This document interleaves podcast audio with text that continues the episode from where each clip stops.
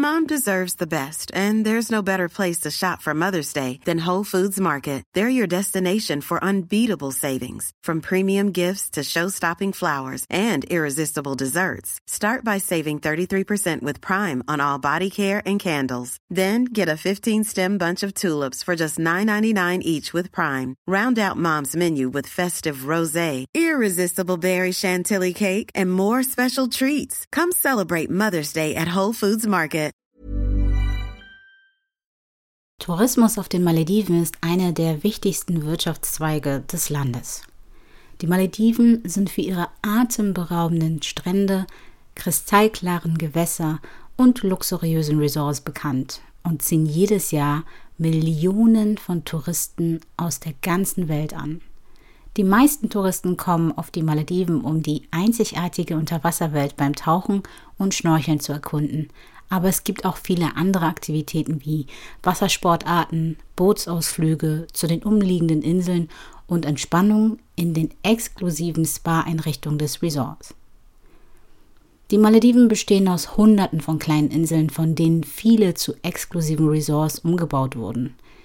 Die Gäste können zwischen luxuriösen Wasservillen wählen, die direkt über dem türkisfarbenen Wasser liegen oder Strandvillen, die von üppiger Vegetation umgeben sind.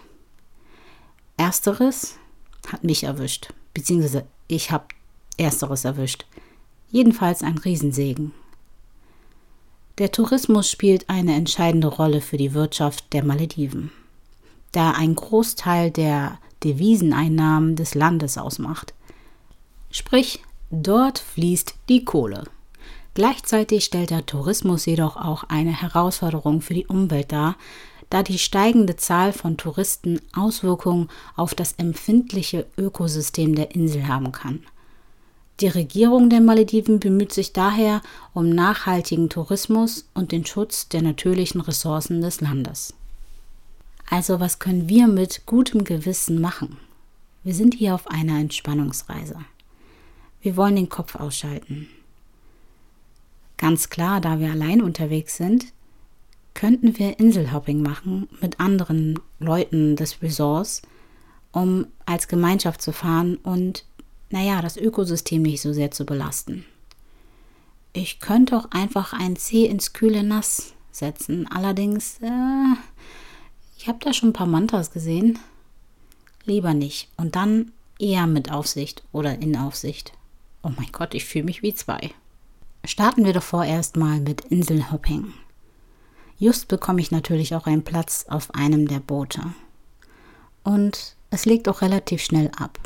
Meine Gruppe ist ganz gespannt, freudig und um ehrlich zu sein, weiß ich nicht, ob die nur zum Delfine gucken da sind oder genauso neugierig wie ich auf die Kultur.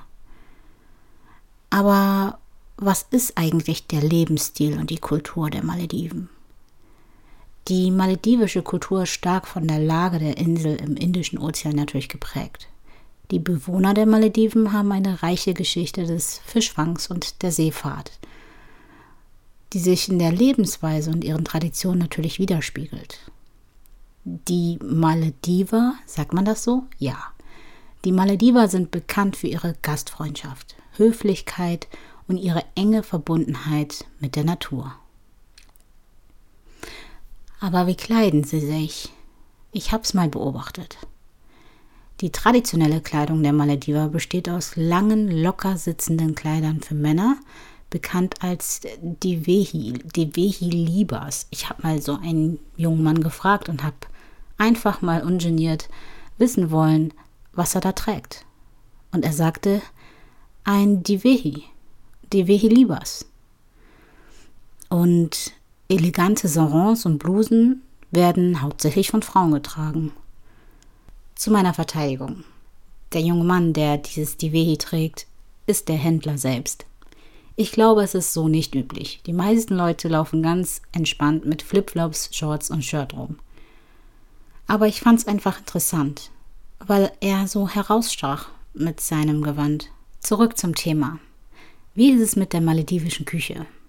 In unserem Resort werden wir natürlich reichlich verwöhnt und ich denke, das ist eher der europäische Standard, halt angepasst an die ganzen Touristen.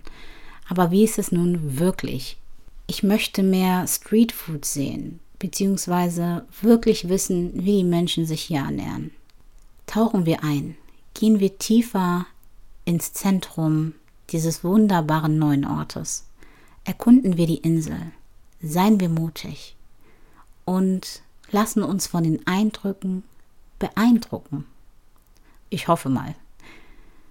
Nun gut, ich sehe Stände mit Gerichten wie Fischcurry, Kokosnussreis, mm, das klingt gut, gebackene Leckereien wie Bondi Bai, ich hoffe, ich lese das richtig, sieht aus wie gebackene Bananen. Und Foni Bao Kiba. Uh, das sieht aus wie ein Kuchen. Aber, mh, mm, das duftet ganz, ganz wundervoll. Kokosnussig. Also schätze ich mal, wird es ein Kokosnusskuchen sein. Ich schlendere weiter. Mein Blick wandert zu den kunstvollen Handarbeiten, darunter handgewebten Matten, Körbe und Schmuck aus Muscheln und Korallen. In meinem Ohr klingelt rhythmisch traditionelle maledivische Musik. Das nennen sie übrigens Boduberu. Wird oft von Trommeln begleitet und bei festlichen Anlässen und Zeremonien aufgeführt. Woher ich das weiß? Ich habe den Reiseführer gelesen. Wir hatten ja genug Zeit im Flieger. Weißt du was? Mich lässt dieser wohlig riechende, saftig aussehende Kokosnusskuchen nicht los. Also taper ich zurück. Ich kaufe mir ein Stück und gönne es mir. Ich genieße es, aber um ehrlich zu sein, habe ich doch geschlungen. Was nicht schlimm war, weil es göttlich geschmeckt hat. Ich konnte nicht genug bekommen.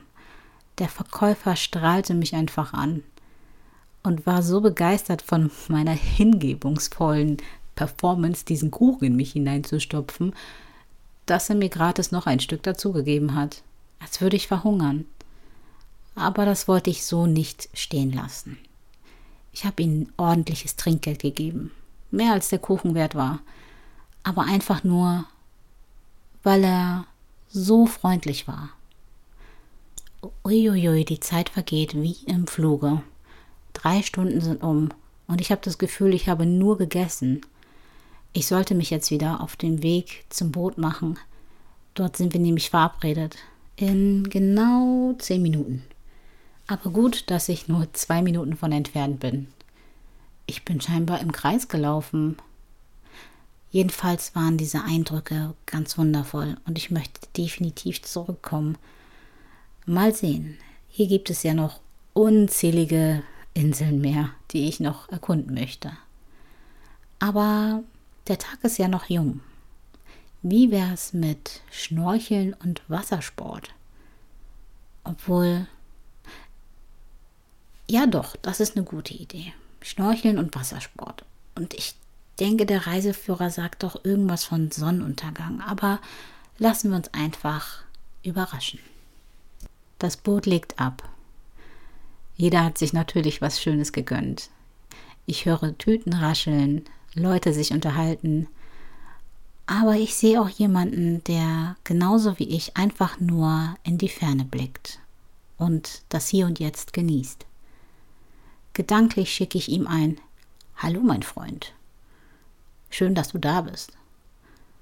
Und mein Blick schweift wieder ab. Ich sehe einen roten Schirm.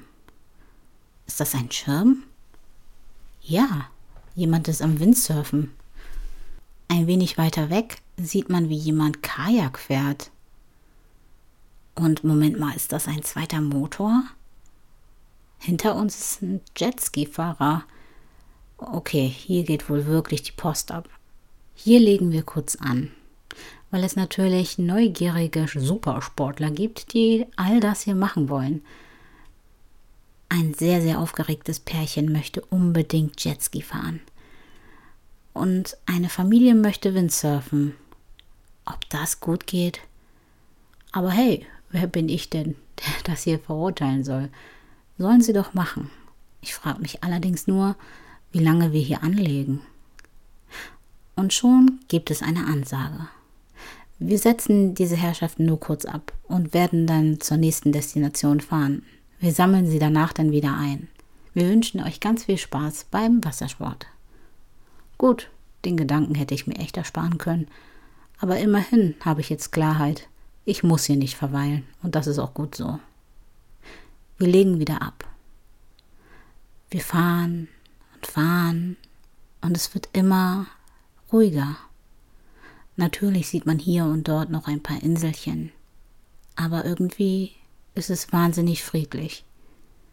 Könnte vielleicht auch daran liegen, dass ich jetzt alleine mit dem Einsiedler bin da drüben, der scheinbar genauso einsam ist wie ich.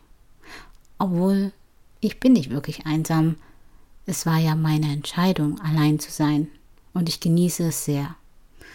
Der Einsiedler nickt mir zu, als hätte er meine Gedanken gelesen. Das Boot bleibt stehen. Und hier werden wir jetzt erstmal ein, zwei Stündchen verweilen. Solange, bis die anderen Gäste da drüben mit ihrem Wassersport fertig sind.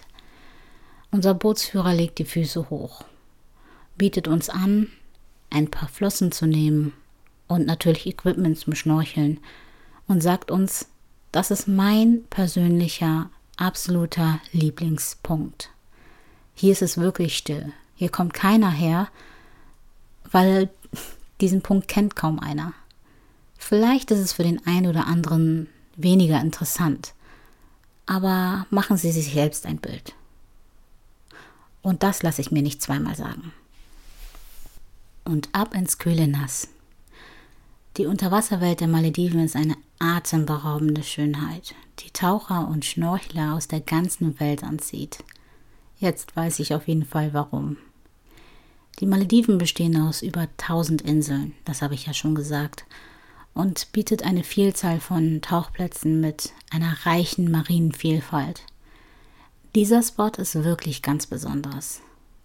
In den klaren, warmen Gewässern der Malediven finden sich farbenfrohe Korallenriffe, die ein Zuhause für eine Vielzahl von Meereslebewesen bieten. Scheinbar. Darunter tropische Fische, Moment mal, war das eine Meeresschildkröte? Oder gucke ich nicht richtig? Hier gibt es auch Mantarochen und Walhaie. Allerdings nicht hier explizit. Die tummeln sich ganz woanders, sagte zumindest unser Reiseführer. Die Korallenriffe sind in verschiedenen Formen und Größen vorhanden. Von flachen Riffen bis hin zu steil abfallenden Wänden, die Taucher an ihren Band ziehen. Aber da gehe ich nicht hin. Also Risikoscheu bin ich auf jeden Fall. Aber sicher, sicher. Während ich so vor mich hinschnorchle, fällt mir ein, dass eine der bekanntesten Attraktionen der Malediven das Ari-Atoll sein soll, das für seine Vielzahl von Mantarochen und Walhaien bekannt ist. Hier können Taucher und Schnorchler diese majestätischen Meeresbewohner hautnah erleben. Warum denke ich schon wieder an Mantarochen und Haie? Naja, wahrscheinlich, weil ich dem Reiseführer nicht zu 100% glaube. Deswegen bin ich vorsichtig und bleibe beim Boot, also zumindest in der Nähe. Abgesehen von großen Meeresbewohnern bieten die Maldiven aber auch Fülle von kleinen Meereslebewesen. Und die beobachten wir jetzt. Korallenfische, Krabben, Garnelen und verschiedene Arten von Weichtieren, die ich nicht identifizieren kann. Es herrscht klares Wasser, gute Sicht und eine angenehme Wassertemperatur. Das macht das Tauchen natürlich unvergesslich und irgendwie wohlig. Normalerweise fühle ich mich in tiefen Gewässern nicht so wohl. Einfach aus Sicherheit. Und ja, ich habe mein Bronze, bla bla, für den Notfall. Aber dennoch habe ich Respekt vor dem Meer. Hier ist alles überschaubar, alles klar, alles relativ sicher. Insgesamt ist die Unterwasserwelt der Malediven eine der schönsten und vielfältigsten der Welt und ein Paradies für jeden, der die Schönheit des Meeres erkunden möchte. Für mich reicht das. Der Tag war kreativ, ausgelassen, schön, aber ist noch nicht ganz vorbei. Kaum bin ich wieder auf dem Boot und halbtrocken machen wir uns wieder auf den Weg um unsere Supersportprofis abzuholen. Ich bin gespannt, wie die aussehen. Um ehrlich zu sein, bin ich sogar ein bisschen neugierig. Sollte ich fragen, wie es war? Nee, sonst erzählt mir jeder seine Geschichte. Das will ich auch nicht unbedingt. Ich möchte ja, dass es zügig weitergeht. Deswegen machen wir es situativ, also abhängig von der Situation. Ich blicke durchweg in strahlende Gesichter. Scheinbar hatte jeder von ihnen Spaß. Ob Kajak, Wasserski oder Jetski. Die Jetski-Fahrer erkennt man sehr deutlich. Sie sind klatschnass. Aber sie freuen sich. Die Kinder werden von ihren Eltern schön trocken gemacht und quieken fröhlich vor sich hin. Genauso soll es sein. Und schon geht es weiter. Zum letzten Spot. Und das, was ich dort erblicke, erwärmt nicht nur mein Herz. Es brennt sich in meine Seele. Es brennt sich in mein Gedächtnis. Ich will es nie wieder loslassen. Und deswegen werde ich auch ein Foto machen. Dieser Sonnenuntergang ist der schönste, den ich je erblickt habe.